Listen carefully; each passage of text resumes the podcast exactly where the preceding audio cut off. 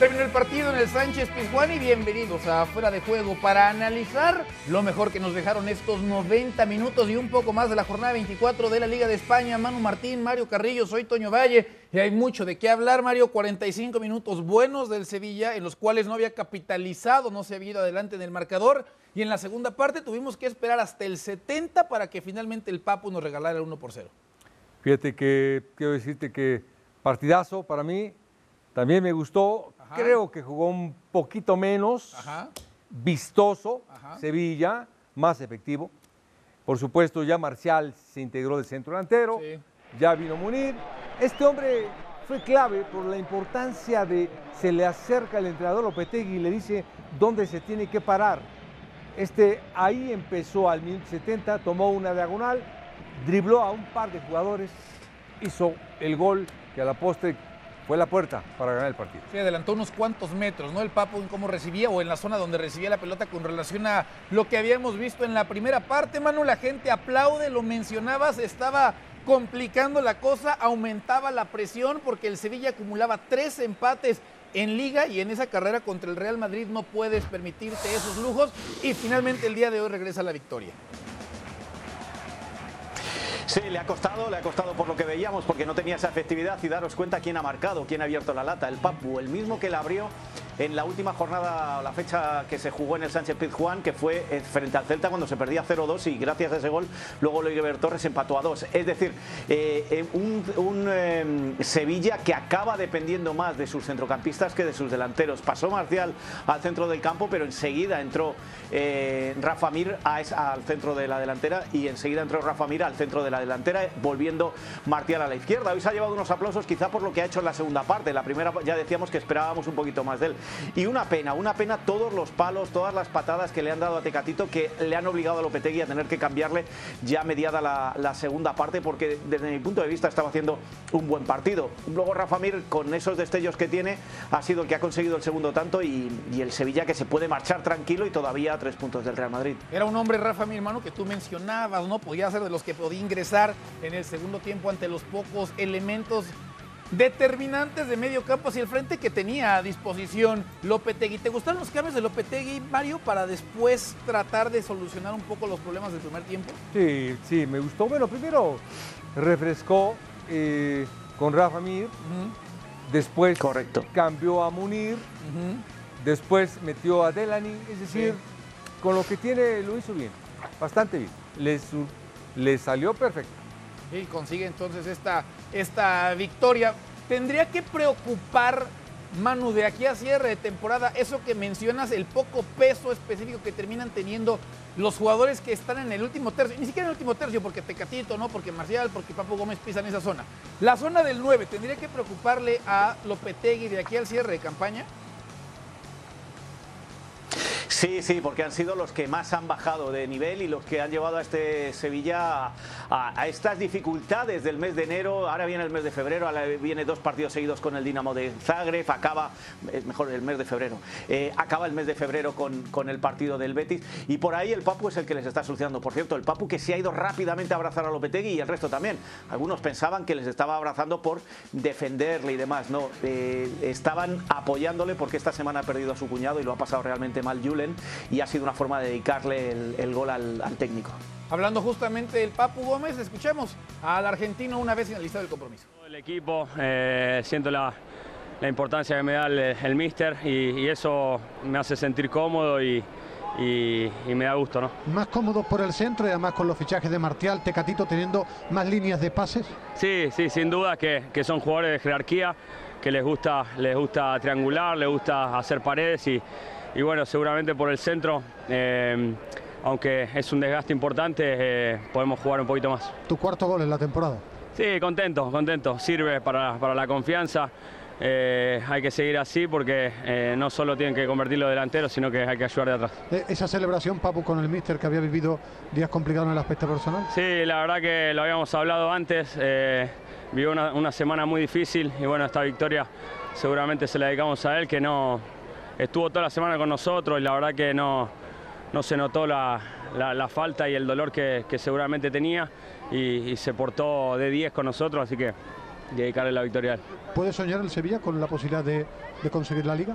Y bueno, soñar no cuesta nada. Nosotros queremos llegar hasta al final de la temporada con, con posibilidades y, vamos a dar lo mejor de nosotros. Muchas gracias, Papu.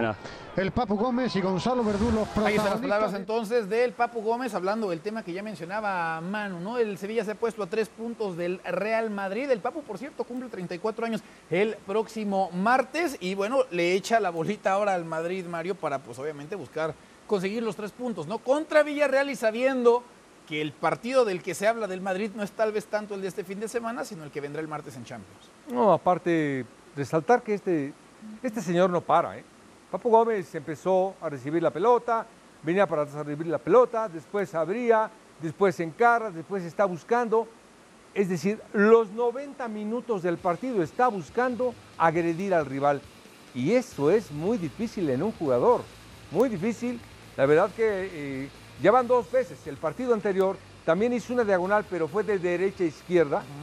Tiró a gol y le salió un golazo también. Es decir, eh, ha hecho goles importantes, ha entrado bastante bien, ha sido muy importante para Sevilla. ¿Qué tan importante será Manu de aquí a cierre de temporada? Justamente lo que pueda aportar Alejandro Gómez. Bueno, vamos a ver cómo va evolucionando, pero que ya con lo que ha aportado y con los partidos que ha ido salvando, ya es, evidente que se ha convertido en el jugador clave en estos momentos, donde, como decíamos anteriormente, Nesiri no está, porque después de la lesión, ni siquiera con, Marruecos en la Copa de África, eh, ha estado. Rafa Mir sí es, ese jugador, eh, como dicen muchas veces de Marco Asensio en el Real Madrid, de highlights, que le ves marcando goles, oye, el gol es impecable, pero que tiene muchas ausencias durante el partido. Lucas Ocampos, por unas cosas o por otras, por lesiones, por COVID por lo que sea, no termina de ser el de la temporada pasada marcando tantos. Eh, lo que decía Mario Carrillo, Tecatito y Martial tampoco por las posiciones que están ocupando en el campo. Al final tienen que ser este tipo de hombres que lo dejan todo y que se matan en el campo los que acaben sacando adelante la situación. Y yo creo que es uno de esos tipos que tiene gasolina. Acordaros las temporadas que hizo en el Atalanta, que parecía igual que, que era el único que corría todo el tiempo en un equipo que corre mucho y, aguantaba hasta el final. Con lo cual eh, creo que va a ser importante, pero eh, yo creo que Julen desearía que alguno de los de arriba empezara también a reclamar su, importancia. Sí, sí, sí, sí, muy, muy importante que lo puedan hacer. Habrá partidos donde tal vez se te presente una, ¿no? Como la que tuvo en Isil en el primer tiempo, no la aprovechas y después se te cerrará un poco la puerta. Mario, ¿qué es lo que más te gustó el día de hoy del Sevilla? Lo que más me gustó es la intervención de Lopetegui, que aprovechó muy bien el tiempo, habló con el Papu Gómez, algo le dijo, el Papu cambió, se adelantó más, eh, no, no está en contacto con la pelota permanentemente como a él le gusta, pero donde está eh, tuvo más calidad de fútbol para su equipo. Eso me gustó mucho, me gustó mucho la diagonal, me gusta mucho cómo entra Munir y cómo entra Rafa Mir. Es decir, Rafa Mir tuvo dos jugadas de gol y una la metió saludando nada más como debe de ser, la mandó a, a guardar. Y lo que hacen los cambios es fundamental, es ya te puse, ya hice el gol. Es decir, eso es producción. Eso me gustó mucho. Hablemos un poco también del equipo que termina perdiendo, Manu. Llegaba haciendo ruido porque el 2022 arrancó bien para ellos. ¿Te decepciona lo que pasa el día de hoy con el Elche? Tal vez no tanto por el resultado, sino por cómo encaró y hacia dónde llevó el juego por momentos. No, no, porque es el juego del Elche, es esa presión en, zona defensiva, un poquito, unos metros por delante de, su área y a partir de ahí verticalidad, juego alegre y hacia arriba buscando a Lucas Boyé que hoy no estaba. Entonces, lo hemos dicho eh, antes del partido, la ausencia de Lucas Boyé iba a ser importante para, para este Elche principalmente. Yo creo que no, eh, es que estamos comparando a un equipo que es segundo y que, y que es aspirante a todo y estamos comparando un equipo que ha tenido que cambiar de técnico, que este técnico le ha cambiado la cara y que es un equipo que está hecho para sufrir en la parte baja de la clasificación. Bueno, pues teniendo en cuenta todo eso, el Elche le ha aguantado 65 minutos al, al Sevilla y quizá por los cambios de Julio Lopetegui, como decía Mario Carrillo, ese refresco que ha metido en la cancha, ahí es donde ha empezado a sufrir un poquito el Elche.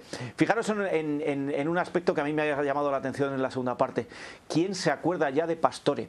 Cuando hablamos del Paris Saint Germain, cuando llegaron estos dueños al Paris Saint Germain, el gran fichaje, el fichaje más caro de aquella temporada en toda Europa, estoy hablando de 2009, si o 2008, eh, ahora la memoria me falla el año, pero fue 2008-2009, se llamaba Pastore, venía del calcio y se iba a comer el mundo y era el, nuevo Messi. Bueno, pues ni para ser titular en el Elche y lo poquito que ha estado en cancha, pues tampoco le ha dado. Con esto quiero decir también que muchas veces el fondo de armario, el banquillo que pueda tener un técnico en partidos así le pueden dar la clave para el bien o para el mal. A, Lopetegui le dio lo positivo, a Francisco lo negativo. Sí, venía del Palermo, ¿no? En aquel momento Pastores se hablaba de que el Madrid, el Palermo, ¿no? Más equipos también se estaban peleando por él. Nos confirma nuestro productor Daniel Ponce, 2011 es que termina llegando al Paris Saint-Germain y más allá del que equipo que se lo termina quedando, era un tema de decepción por aquellos que no lo habían logrado fichar, ¿no? Seleccionado argentino. Y bueno, sí, hoy Javier Pastore está bastante, bastante borrado. comparando sería el Haaland de ahora mismo. Sí, Sí, sí, de acuerdo, de acuerdo, sí, sí, sí, se llegó a hablar tanto de él como se está haciendo en estos momentos por parte del futbolista noruego de condiciones distintas, más de medio campo, pero de acuerdo, paso fugaz el que fue el de estar, ¿no? En la élite del fútbol eh, internacional. Platicamos un poco del Tecatito Corona entonces, lo veíamos en el primer tiempo, salía el 11, parecía que jugaba como carrilero por la derecha, nos decía Manu, no, va a jugar más de extremo, ahí terminó jugando Mario, lo intentó, le pegaron, le siguieron pegando. ¿Qué calificación le pondrías hoy a lo hecho por Corona? No, bien, bien, no me gustó, a mí no me gustó que haya salido del campo. Yo creo que en verdad desde acá sí le pegaron, sí le golpearon, pero se la pasó mucho en el suelo, se la pasó mucho quejándose. Y él, este Tecate, para ser el gran jugador que es, tiene que finalizar los partidos pesando y haciendo goles. Si el mexicano entra y tiene destellos como lo está teniendo, sensacional, lo aplaudimos, pero para aquel de el salto de autoridad, el salto de calidad, tiene que finalizar como el Papu Gómez, perdón que lo diga, con un gol a favor, con un tiro a gol, eh, con un pase de gol. Correcto. Yo creo que 60 minutos aceptables, buenos, pero para su calidad tiene que pesar mucho más. Manu. Tiene que marcar ese gol. Eh, eh, sobre eh, el juego que ha hecho hoy no tengo mucho más que añadir, lo ha dicho todo el, profe Carrillo, pero sí, a ver, estas sensaciones es intuición. No quiero echar nada encima del, del, del Papu, de, Tecatito. Y sobre todo cuando sé, primero, que tiene ganada la afición y que al técnico, y esto lo sé de primera mano, le tiene enamorado. A, López Lopetegui le tiene enamorado. Pero si podéis volver a ver la jugada donde le dan la última patada y le cambian, al Tecatito le dan una patada, pierde el balón y en lugar de levantarse se queda protestando. Y el Elche estaba ya cerca del área del Sevilla. Esas cosas a Julen Lopetegui no le gustan nada. Que eso haya sido lo que ha provocado el cambio, no lo sé, no lo sé. Pero que le haya disgustado al técnico, sí, sí lo intuyo. Y ha, coincidido con el cambio, y es cierto. Yo tampoco entendía el cambio en ese momento, pero fijaros, al final ese cambio es lo que ha hecho que entre, Rafa Mir y que, y que marque el segundo gol. Pero esos detalles, estoy de acuerdo que tiene que acabar ya un partido con un gol para, para terminar de rematar lo bien que lo está haciendo, porque insisto, lo está haciendo bien. Y esos detalles se los tiene que guardar, sobre todo cuando está defendiendo, porque en ese momento estaba defendiendo y se quedó protestando la falta más que seguir al jugador de leche que se ha metido en el área y ha podido acabar en gol esa jugada cuando además en una jugada o en par de jugadas en el primer tiempo donde estaba en el suelo, fue capaz de ponerse en pie y puso a su equipo en situación de gol, ¿no? En el pase, ese famoso pase que ya hemos visto en Neisini, sí, que no fue ya llevaba muchos palos. ¿eh? Sí, no, de acuerdo, de acuerdo, Manu. Y también en esa jugada de Rakitic que termina llegando abajo, ¿no? El portero, después de que Corona llega a línea de fondo y también en el suelo pelea el balón. Pero sí, sí, sí, lograron exasperarlo. Me parece que los rivales también empiezan a entender que si le pegas, que si le sueltas la pierna, lo vas a terminar exasperando y bueno, pues terminas eh, llegándole y afectando la cabeza de un futbolista que es muy habilidoso, pero que tendrá que trabajar en esa cuestión. Eso entonces con el partido que recién veíamos, el Barcelona y también el Betis a la casa del conjunto del Sevilla. Mientras tanto, Sevilla ha puesto solamente tres puntos o en tres puntos la diferencia entre ellos y el Real Madrid. El Atlético que no la está pasando bien, Manu, se estará enfrentando al Getafe. Importante regresar a la senda de la victoria, sobre todo por lo que ha sido el presente y por también la forma como cayó contra el Barça. Es un partido que tiene más miga de la que pensamos. Eh, simplemente decir que no puede repetir defensa eh, Simeone porque Jiménez ha dado positivo en COVID, que Griezmann sigue sin recuperarse y que visita el Wanda Metropolitano Quique Sánchez Flores, del que todos los atléticos de verdad dicen que fue el que empezó lo que luego continuó el Cholo Simeone en el banquillo atlético. Sí, eh, título europeo, ¿no? Que llegó inclusive antes que el que terminaría después también consiguiendo, o el Parque terminaría consiguiendo también el Cholo Simeone, el Real Madrid con la gran duda de si juega o no juega Benzema enfrentándose al Villarreal. Gente que se está brincando en el calendario. El juego contra Villarreal, antes hay que recordar que está por delante del conjunto del Paris Saint-Germain, al menos en el tema de los juegos que tendrá el Real Madrid en los próximos días. Barcelona y el Español también se estarán viendo las caras. Tendremos derby catalán este fin de semana. ¿Cómo está la tabla de posiciones en la Liga de España? Hasta el momento se ha apretado la cosa. En la parte superior, Sevilla solamente ha puesto tres unidades entre este conjunto andaluz y el equipo del Real Madrid. Betis es tercero, está a 10 puntos del Sevilla. Barcelona ya se metió a zona de Champions, brincó al Atlético de Madrid en ese duelo directo que tuvieron la jornada anterior. En la tabla de goleadores, Karim Benzema se encuentra hasta adelante. ¿Estará o no estará presente contra el conjunto de Villarreal? Escuchamos a Carleto Ancelotti. Ah, bueno, sobre Karim, eh, lo que tenemos eh, son buenas sensaciones. Está trabajando individual, sigue trabajando individual. Tenemos que esperar que, que empiece a entrenar con el equipo. Lo hará domingo, el lunes, y después tomamos la decisión. Eh, todavía hasta, hasta domingo, lunes no, no puedo decir nada. También, como he dicho, las sensaciones de todo, la mía, la suya, lo de los doctores, son positivas. Mañana es el duelo contra el conjunto del Valladolid, pero faltan cuatro días para enfrentar al Paris Saint-Germain y la gran duda, el gran, la gran interrogante es saber si Karim Benzema podrá estar presente en el duelo contra los parisinos. Manu, una, no quiero, a ver, no me quiero brincar el duelo contra el Villarreal porque es muy, muy importante, pero, pero, pues tengo que pensar de alguna manera en lo que va a venir el próximo martes. Y por lo que te has enterado, por lo que sabes, por lo que se habla en España, ¿qué tan factible es que Benzema alcance a llegar a ese juego? Es contra el Paris Saint Germain, que por cierto, a la misma hora que jugaba el Sevilla, jugaba con el Rennes en el Parque de los Príncipes, minuto 92 ha marcado Mbappé. Es decir, eh, tampoco te creas que anda muy bien el, el, Paris Saint Germain para, para, este partido. Bueno, a ver, yo tengo eh, versiones contradictorias, porque la versión de Ancelotti, que es la que más me tengo que creer, y él no, él no miente en las ruedas de prensa, deja muchas, muchas eh, perlas para que luego confiemos en él, es que hay buenas sensaciones para jugar, para jugar 90 minutos, para jugar al 100% esa es la duda que tiene ahora mismo Ancelotti y su cuerpo técnico. Y luego la versión contradictoria que yo tengo es de los fisios. Y los fisios dicen que con esta lesión lo único que puedes hacer es agravarla si te vuelves a lesionar en un partido de la intensidad que el que se va a jugar el martes. Teniendo en cuenta que el martes es el partido de ida, que este año ya no valen los goles eh, doble cuando los marcas en campo contrario en caso de empate, eh, mi sensación es que no va a jugar que no va a jugar a menos que sea absolutamente necesario, pero que dentro del cuerpo técnico del Real Madrid son optimistas y que eh, Benzema, como todos los jugadores, quieren jugar, también es cierto. Con lo cual, mm, eh, es que tengo las dos versiones y las dos son válidas. Uno porque conocen al jugador y saben lo que está haciendo y otro porque conocen la pierna del jugador y saben el riesgo que corre si llegara a darse esta situación de que no arranca Karim Benzema contra el Paris Saint-Germain, Mario, o que no esté Karim Benzema para enfrentar al Paris Saint-Germain, ¿cuánto cambia el Madrid sin su presencia? No, mucho. Mucho, pero yo creo que eh, todo se va a ver mañana. Si mañana tiene actividad, bueno, no, vamos, no estoy descubriendo lo negro, pero lo vamos a ver mañana cómo está. Eh, no, no creo que esté de inicio, pero si le dan minutos, es para prepararlo y acercarlo. Eh, no debe tener premura. Si no juega mañana y no juega el martes, el partido decisivo va a ser en Madrid. La vuelta, el partido de vuelta. Sí, ya lo decía Manu. Gana el París Saint-Germain sobre la hora, otra vez sufriendo. Entonces, en territorio francés, jugando este compromiso en el tema de la liga, pero es la concentración de toda nuestra atención, Mario, eh, eh, perdón, Manu, en Karim Benzema, justificada, exagerada o este, equipo o este equipo merengue de pronto tiene también otras cosas a las cuales hay que prestarle atención y no lo estamos haciendo? Por ejemplo, a Mendy, que va a volver mañana, pero no se sabe cómo vuelve después de estar lesionado. Y esa es una situación. Por ejemplo, el centro del campo, que eh, Ancelotti sigue acertando y nos sigue dejando mal a los que pensamos que se va a acabar agotando la Santísima Trinidad. Bueno, contra el Villarreal van a tener que trabajar mucho y vamos a ver qué sucede ahí.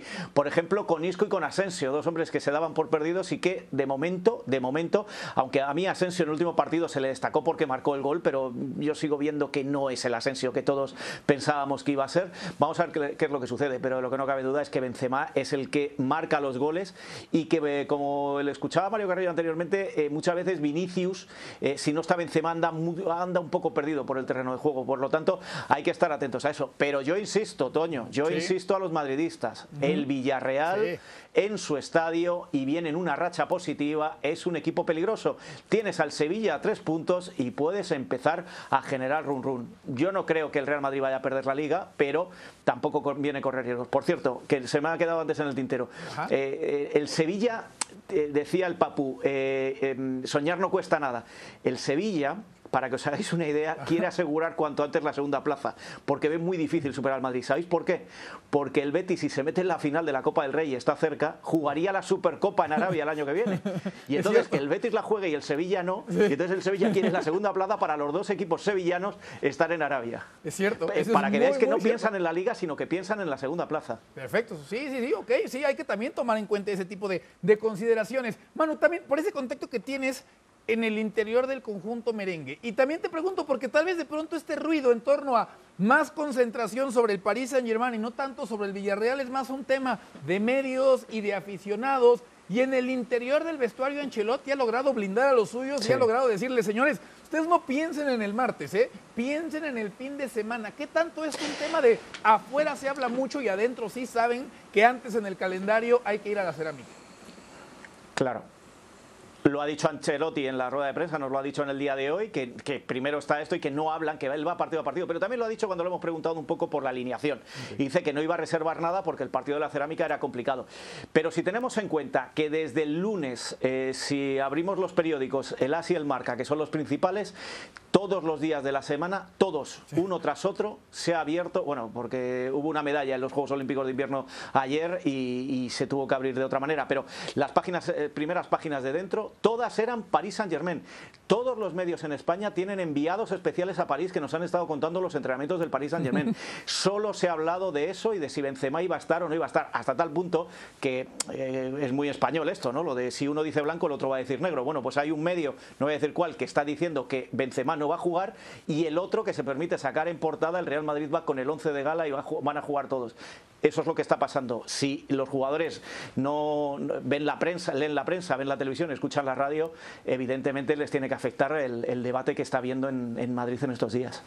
Mario, quiero preguntarte a ti como entrenador, porque te ha pasado, ¿no? Que tienes por ahí, no necesariamente el siguiente duelo, pero viene uno muy importante y antes de eso uno que es complicado, pero que no tiene los reflectores que puede llegar a tener ese segundo juego. Como entrenador, ¿cómo hacer para que no se les vaya la mente ¿no? a los futbolistas hacia el juego que todavía no se está por jugar y sí en el que está inmediatamente después?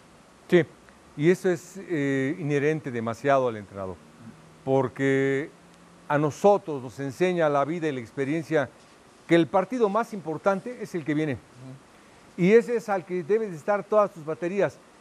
Y desde ahorita te digo, si Benzema hay alguna duda, no lo va a meter. Ni ahora ni el martes. No tienes por qué apresurar a un jugador que te va a dar muchos puntos después y que por precipitarlo eh, te va a generar una lesión mayor. No es muy joven, lo tienen que cuidar.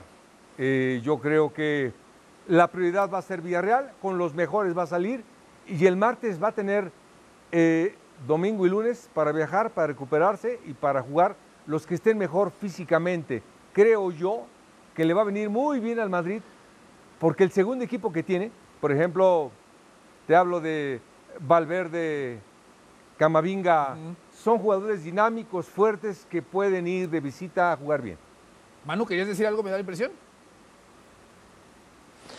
No, no, simplemente decir que cuando son jugadores jóvenes y jugadores con ansia de, gloria y de triunfo saben que eh, brillar en el Parque de los Príncipes es más importante que eh, brillar en el Estadio de la Cerámica y que eso puede, puede influir. Y luego, por otro lado, eh, en la inteligencia que le ha imprimido Ancelotti a este equipo, que cuando lo ha visto cansado se ha dedicado a defender, y a, defender y a salir a la contra, ya por los últimos partidos se nos ha olvidado todo lo que se le criticó a Ancelotti por jugar de esa manera, al estilo Mourinho, al estilo Simeone. eso también me consta desde dentro del vestuario que era también una forma de, conservar energías. No es lo mismo estar corriendo todo el tiempo con el balón hacia arriba y demás, sino tú te dedicas a defender y si agarras una contra te aprovechas de Vinicius y Benzema y por ahí llegaron los goles. Así acabó 2021 y así acabó 2022 el Real Madrid. Y eso hace que los jugadores acaben menos cansados. No descartemos que mañana veamos ese tipo de partido en el, en el, en el Madrigal, como se llamaba antes, en el Estadio de la Cerámica, como se llama ahora. Un partido donde el Real Madrid se dedique a defender, como dicen los modernos, en bloque bajo, es decir, pegadito a su área y que sean los que estén arriba los que corran, no me extrañaría. Ha dicho una frase Ancelotti en la rueda de prensa sobre Jovic. Jugará Jovic y ha dicho Jovic está ya para jugar, pero depende de si mañana queremos más el balón o queremos más atacar. Si juega Jovic, tendremos la respuesta. Y la otra sería, imagino, Isco, ¿no? Jugando como falso 9 en caso de que no termine, pues volteando. Claro, sería Isco, Jovic. Si queremos el balón, tenemos a Isco. Claro, si queremos el balón, nos quedamos con Isco, que digo Isco, con. Ah, bueno, sí, Isco, Asensio de falso 9, y ahí retenemos con Isco. Y si queremos eh, jugar más al ataque, pues ya tenemos que meter a Jovic porque vamos a llegar más. Perfecto, pues así las cosas entonces con el actual líder. Hablemos un poco también del campeón. Se le está acabando el tiempo para tratar de recuperarse y aspirar a pelear por el campeón campeonato. De cara al duelo de este fin de semana habló Diego Pablo el Cholo Simeone. De lo que Joao decía, para mí ustedes cuando tengan la posibilidad de preguntarle, le pueden preguntar a él. Yo obviamente estoy trabajando en consecuencia del equipo y bueno, si él ve y tiene claro cuál es el problema, estaría bueno saberlo. Las respuestas están en la concentración, ¿no? Eh, la realidad también habla de, cada vez que recibimos un tiro al arco, desgraciadamente es gol. Esperemos que cambie, porque todo cambia. Sí necesitamos eh, levantar la concentración, levantar la intensidad. Hoy yo creo, si no me equivoco, somos el tercer equipo más goleado en la, en la Liga Española. Y bueno, estamos sufriendo lo que nunca nos pasó. Así que está claro de que sé cuál es el camino porque lo hemos recorrido en estos nueve años, así que buscaremos con todo el trabajo de los futbolistas y del cuerpo técnico para encontrar soluciones a lo que se ve. Y los invitamos a que no se pierdan justamente el enfrentamiento entre Atlético de Madrid y Getafe este sábado. Antes habrá fuera de juego con todo, pero todo lo que trae este compromiso. Tendremos un, juego de fuera, un fuera de juego previo al medio tiempo también y al terminar todo por la señal de ESPN Plus, Richard Méndez y Mario Alberto Kempes estarán llevándoles pues toda la emoción de ese compromiso. Richard en los relatos, Mario en los comentarios. Mano, ya tiene muchos frentes abiertos el Cholo Simeone, ¿no? Muchos asuntos en los cuales tendría que concentrarse y atender y ahora va y visita el frente que tiene ahí abierto con Joao Félix. ¿Qué te parecieron esas declaraciones? Pues sorprendentes de Joao Félix se han interpretado de mil maneras, pero está claro que dijo lo que dijo. Y lo que yo me hubiera preguntado si yo hubiera sido el entrevistador es que me lo cuente, le hubiera apretado un poquito más y sin embargo no se le apretó en esa entrevista. Me consta que al Cholo no le ha sentado nada, nada bien, que ya lleva tiempo eh, mal con, con, con, Joao Félix, que ya le está soportando demasiadas y que cuando le da oportunidades no, no termina de funcionar y que al final pues es el jugador más caro de la historia del Atlético de Madrid y que muchas veces yo creo que el Cholo se arrepiente de haber dado el ok a aquel fichaje que se quiso hacer. Pero bueno, yo creo que está más pensando de todas maneras en cómo solucionar lo de Jiménez. Sigue sin poder repetir defensa. Cuando decía, sabemos el camino, lo hemos hecho durante nueve años, ese camino es defensa de cuatro, una buena línea en el centro del campo de cuatro y dos arriba, posiblemente con Correa por la derecha, que es donde más le gusta al Cholo. Y trata de volver a los orígenes. El problema es que entre lesiones, falta de intensidad de jugadores y que también muchas veces él anda un poco perdido por el tipo de jugador con el que tiene este año que hacer la temporada, pues le está generando todos estos problemas. Cuidado al partido que lo decía anteriormente, viene Quique Sánchez Flores al Wanda Metropolitano y el Getafe viene en crecida, con lo cual una derrota mañana podría calentar mucho, mucho, mucho a los seguidores atléticos. Es un buen juego que podrán seguir mañana a través de la señal de ESPN Plus, fuera de juego previo, el medio tiempo y post. Llegamos a la parte final de este programa. Mario, muchísimas gracias. Privilegio, hermano. Un gusto como siempre, al igual a Manu Martín, abrazo hasta territorio español. Manu, muchísimas gracias, un, gusto. Para los dos. Y gracias a todos, sigan en sintonía de líder mundial en deportes. Buen fin de semana, gracias, hasta la próxima.